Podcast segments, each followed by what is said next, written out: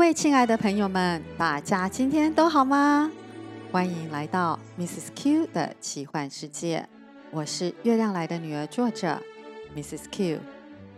上星期我们知道小光当小鸟的梦想居然成真了，又惊又喜的她兴奋的在厨房背给妈妈看，而妈妈说这是她的新技能，因为怕别的小朋友会嫉妒。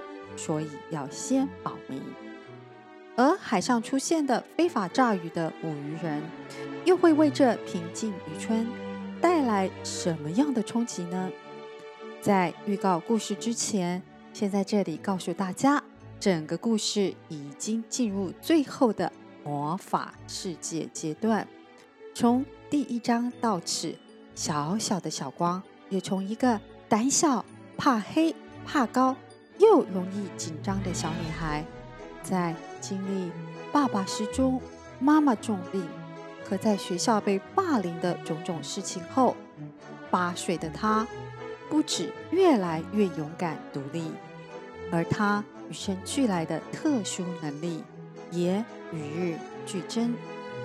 我们赶快来看看，这周小光又会遇到什么样的挑战呢？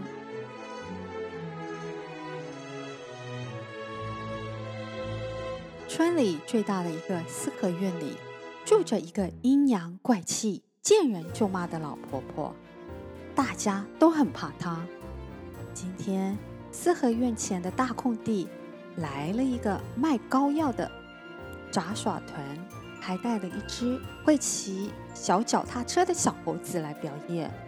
可是顽皮的小猴子竟然抢走小光手上的棉花糖。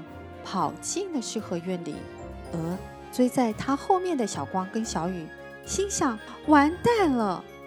他们害怕的正要往窗缝看去时，只听见在一声大叫后，老婆婆冲出了门，而小猴子正骑在她头上。这下糟糕了！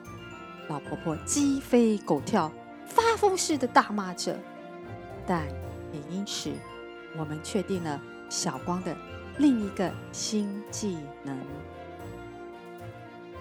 珍珠小女孩脸色苍白地对着小光说：“要赶快找到那些伤害大海及其子民的捕鱼人，否则就有大难要降临到人类身上了。”紧张又担心的小光马上把这消息告诉他的爸妈，全村的人。现在是更加的生气了。到底发生了什么事？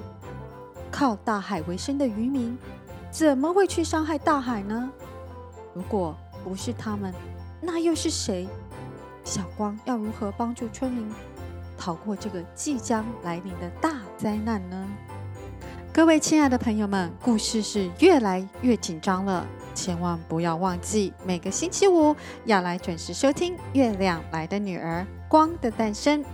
今天故事先说到这里喽，祝大家有个美好的一周，我们下周见，拜拜。